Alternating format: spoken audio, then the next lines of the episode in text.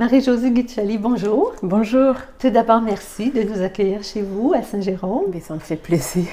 Pour parler de ce livre, euh, On n'oublie jamais rien, qui nous raconte votre histoire, en commençant par l'enfance, et qui nous plonge tranquillement dans toute la, la, cruauté et les atrocités de ce génocide, non pas rwandais, vous le spécifiez, mais le génocide contre les Tutsis. C'est exact, oui. C'est important cette distinction?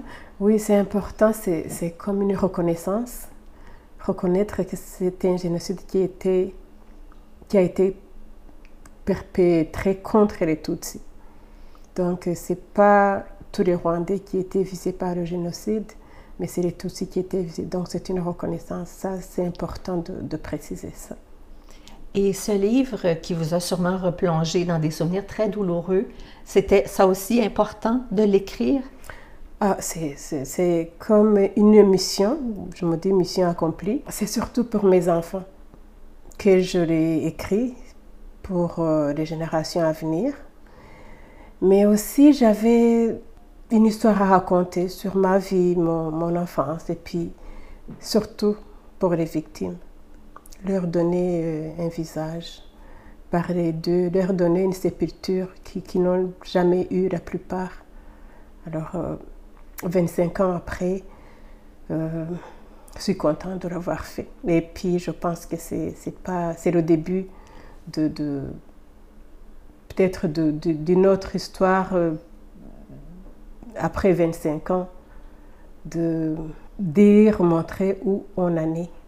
Pour revenir un petit peu euh, au début du livre, ça commence par votre enfance, donc une enfance euh, dans une petite communauté, tout le monde se connaît, euh, et où c'est très important, chez vous, dans la famille, d'aller à l'école. L'éducation, Ah, c'est primordial.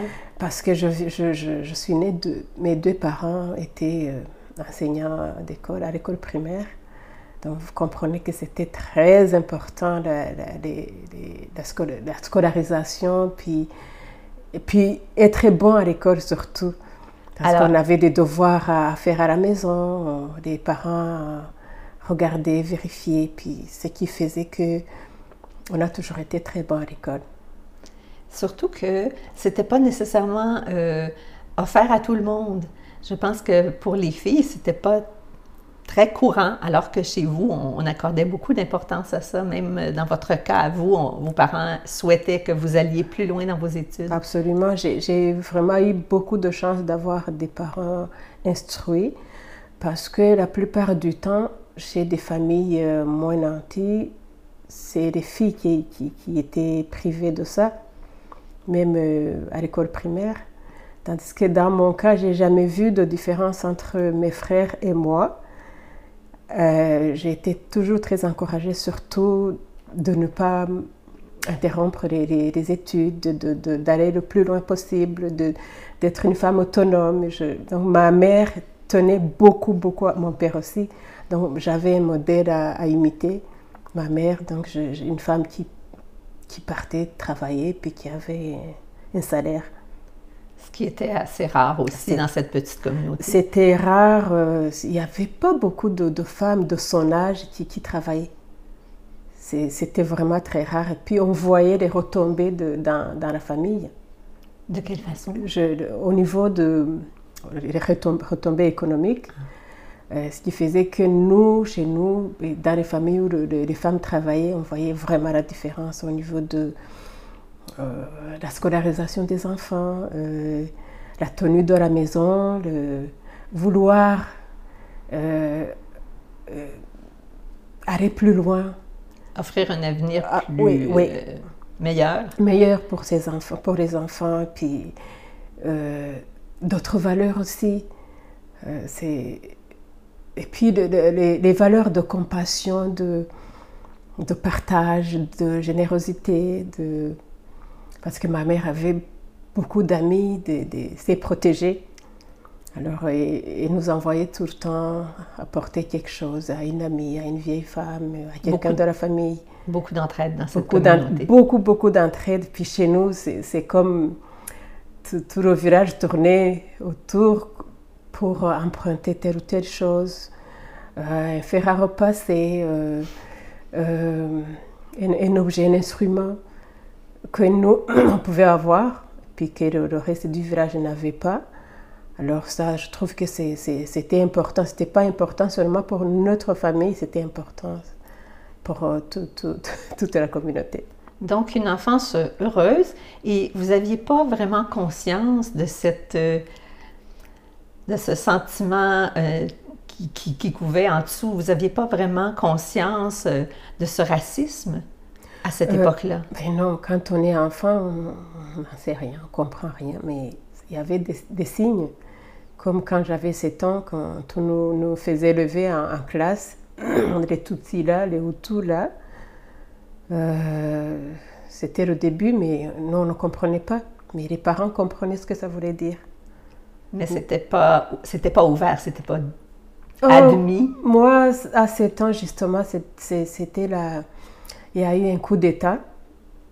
C'est le, président, un président du Sud, issu du Sud, qui était Hutu, a été limogé par un coup d'État, par un, militaire du Nord, et Hutu aussi. Et là, les Tutsis ont été persécutés. Il y en a qui ont été tués. Puis nous, on s'est enfuis au presbytère. On est resté quelques semaines on attendait des sifflets, on voyait des maisons des Tutsis brûlées. On a brûlé beaucoup de maisons de Tutsis, on a abattu les vaches des Tutsis, on a, on a pris nos biens, on a lancé des, des roches sur le, toit de notre maison, on a détruit des maisons, on a brûlé des maisons. C'est incompréhensible, j'imagine, pour des gens de, de penser que les voisins et les gens avec qui on a grandi, tout d'un coup, vous regardent non seulement avec mépris, mais que ce sont des gens dont il faut se méfier, pour qui vous êtes l'ennemi, en fait. Mais en fait, je pense que c'est les autorités qui, qui, qui engageaient la, population là-dedans. Les autorités avaient, je pense, les, consignes de, qui venaient d'en haut pour euh, faire ça, mais les voisins, ils devraient exécuter, j'ai l'impression, mais c'est bizarre parce que quand c'était fini, quand la crise était finie, ça revenait comme avant. En tout cas, pour moi, on avait l'impression que c'était comme avant. Comme si de rien n'était. Comme si de rien n'était, les gens reconstruisaient les Tutsis reconstruisaient, puis même plus qu'avant, ils s'acharnaient à reconstruire plus solidement. C'est un traumatisme peut-être, ou je pense que c'est une façon de, de, dépasser ça, mais c'est incroyable comment les Tutsis construisaient. Et ça s'est échelonné sur plusieurs années, en fait. Sur, plusieurs années, mais dans mon cas, c'était la discrimination qui, était visible quand j'ai terminé le, sixième primaire, j'ai pas, j'ai pas eu accès au secondaire parce qu'il fallait passer un concours et puis comme les places étaient limitées, il y avait des quotas euh, ethniques. Les Tutsis, les Hutus, les, ceux du Nord, ceux du, ceux du Sud. Donc les Tutsis prenaient peut-être un petit pourcentage qui restait moi, les deux fois, j'ai redoublé la, sixième année, rien. Alors que première de classe, euh, rien. C'était pas une question de résultat, alors C'était pas au mérite Non, pas du tout. Donc là, je, commençais à comprendre. Et puis les parents, ils étaient inquiets. Ils en parlaient. les enfants, c'est très, très difficile d'aller à l'école secondaire. C'était des pots de vin qu'on donnait ici et là. Donc, c'est, ça, je trouvais ça très difficile. Même si on est en vie, mais ne pas avoir droit à, à étudier pour les, les enfants qui, qui, sont quand même brillants. Je trouvais ça très, très difficile. Et ça s'est continué jusqu'en 94, alors que là, tout éclate. Oui. Et, et, vous le dites dans le livre, vous pensiez que le pire est arrivé, alors que c'était pas c'était pas du tout ça. Il y avait encore des choses très, très, très difficiles à venir. Euh, c'est le, 7 avril que ça a commencé. Euh, là, on était en vacances de Pâques. Moi, j'étais à Kigali, dans la capitale. J'avais quitté ma maison le matin, très tôt le matin. Euh, là, c'était, c'était le début de la fin, en fait. On se cachait comme on pouvait. Oui, il y en a qui s'étaient d'ailleurs sauvés dans les, pays voisins. Ceux qui ont pu. Il y en a qui, qui ont pu se pousser par euh, la Tanzanie vers l'est, puis le Burundi vers le sud, le Congo vers l'ouest. Euh, très peu. Très très peu parce que le, pays était comme encerclé par la milice qui a été entraînée par les militaires, les barrages partout. les gens étaient pris de court. Prisonniers chez eux. Prisonniers chez eux. Justement, le 6, 7 avril, le matin, la radio diffusait de, de rester chez soi. Donc, les ennemis du pays venaient d'abattre le président, leur président. Donc, euh, on savait ce que ça voulait dire. Les ennemis du pays, c'était les Tutsis. Les cafards, les ennemis. Donc, les Tutsis n'ont jamais été considérés comme des Rwandais. C'est comme ils sont, ils sont arrivés de l'extérieur. Donc, euh, c'est ça. Quand ils ont commencé à dire que les, ennemis du pays ont, tué le président, alors on a, tout compris. En tout cas, pour moi, c'était clair. Mais vous avez quand même réussi, malgré tout.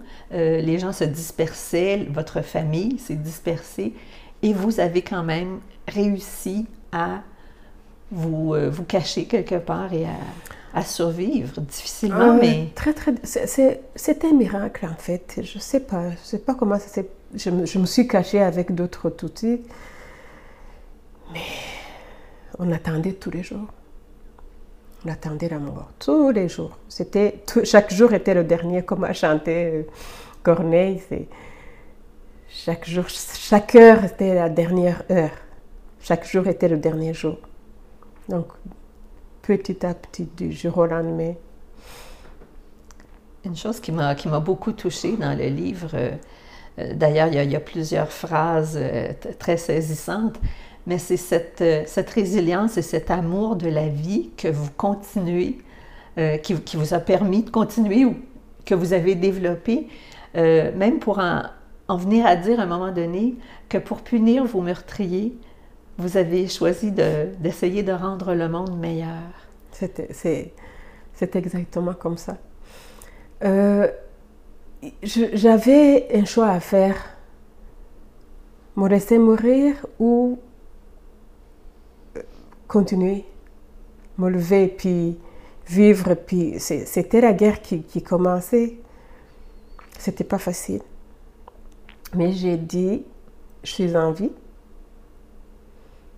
Mes meurtriers, j'avais pas de, de, de, Je pouvais pas les punir. Pour moi, ma seule façon de les punir, c'est de très bien vivre. Vivre. Euh, faire du bien, être le contraire de ce qu'ils ont fait, peut-être. C'était je, recherchais le sens de la vie en fait. Tous les jours, je, cherchais le sens de la vie. Mais, mais je l'ai trouvé. Parce que le mal appelle le mal et le bien appelle le bien. La vie appelle la vie, la mort appelle la mort. Alors j'ai dit, la vie va appeler la vie. Je vais vivre, je vais être une bonne personne. Je vais avoir une famille, je vais, je vais travailler, je vais avoir une, vie magnifique. Mais au début, c'était comme punir ça, les, les meurtriers. Je voulais leur envoyer un message. Je suis là. Et je n'ai pas l'intention d'abandonner. Vous me verrez tout le temps. Vous entendrez parler de moi, je me disais ça. D'où le titre de votre livre, peut-être Oui, on n'oublie jamais rien. On vit avec. C'était le titre d'une chanson, On vit avec. oui. Euh, Est-ce qu'on pardonne? En fait, le mot pardonner, je, je n'aime pas l'utiliser. Parce que ça renvoie à ce qui a été enseigné à l'Église. Euh, Comme une absolution. Oui, oui. Euh, pour moi, le pardon, ça renvoie justement à cette rage de vivre, de, de ne pas suivre les traces de, du mal.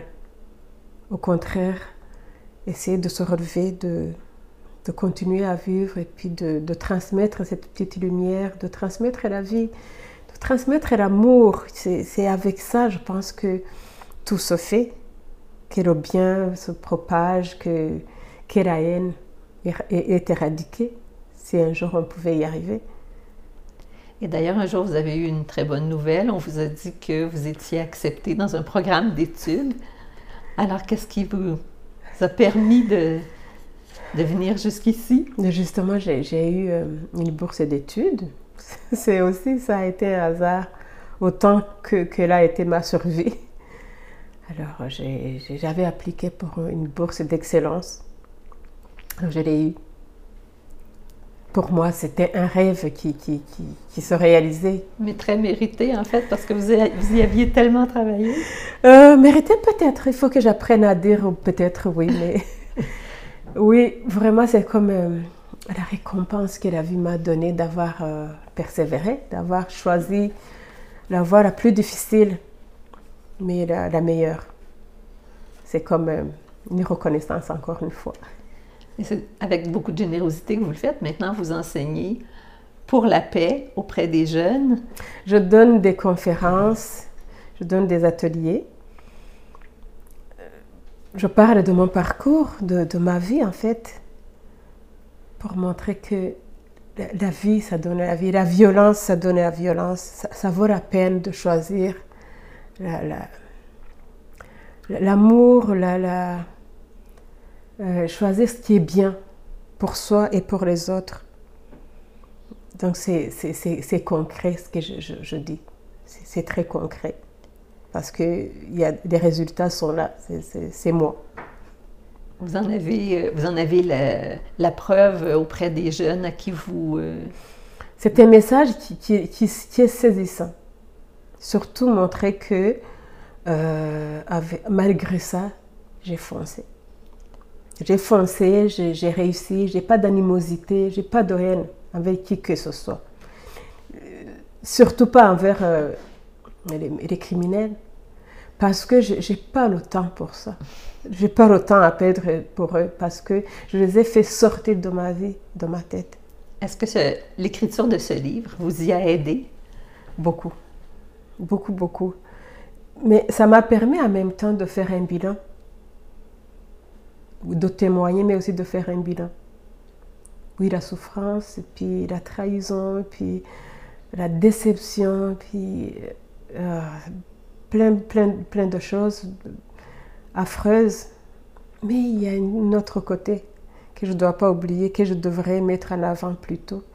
Le côté de, le bien, la vie, la vie, la bienveillance, la chance. Euh, c'est ça, la réussite.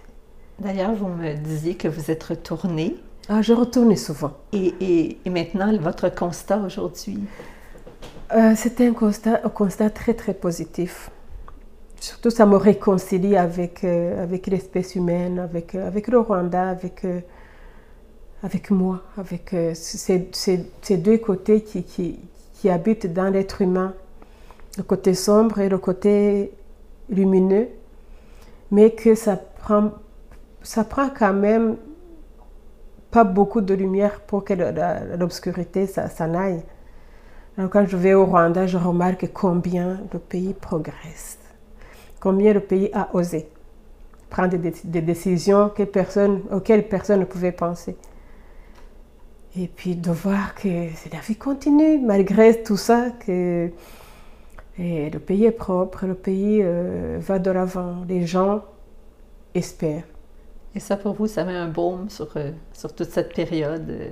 Ah mon Dieu, tout à fait. Ça, ça, quand je regarde les magnifiques collines, la propreté, les routes qui sont magnifiques, contrairement à ce qui était avant, euh, ça me réconcilie avec, euh, avec, avec la vie. Ben, c'est un, un, message magnifique que vous, euh, que vous nous adressez.